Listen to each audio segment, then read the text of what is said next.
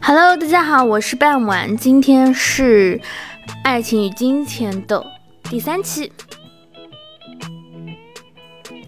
It was seven o'clock on Saturday evening. Jackie stood at the window. A car drove slowly up to the front door and stopped it. A tall man with white hair got out. It was Albert, the husband of Molly's sister. Here's Uncle Albert, Jackie said, always late.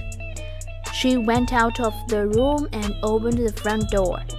Albert came in and went at once to Molly. Oh dear, I'm very late. I'm sorry, Albert said. Fifty years old late. What a wonderful dress. Molly did not smile. Thank you, Albert. We are all getting older. Tonight she wore a long black dress and a, the two black dogs sat at her feet. Everyone is here now?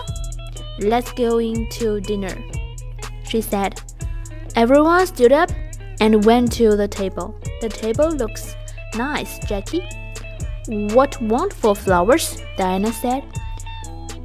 She was a beautiful girl with a long black hair and dark blue eyes. She wore a long red dress. Albert sat down next to Roger. Roger was Molly's son, her second child. He lived in Cambridge in an expensive house.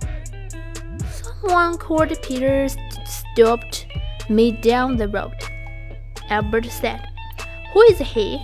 He's very angry with you, Molly.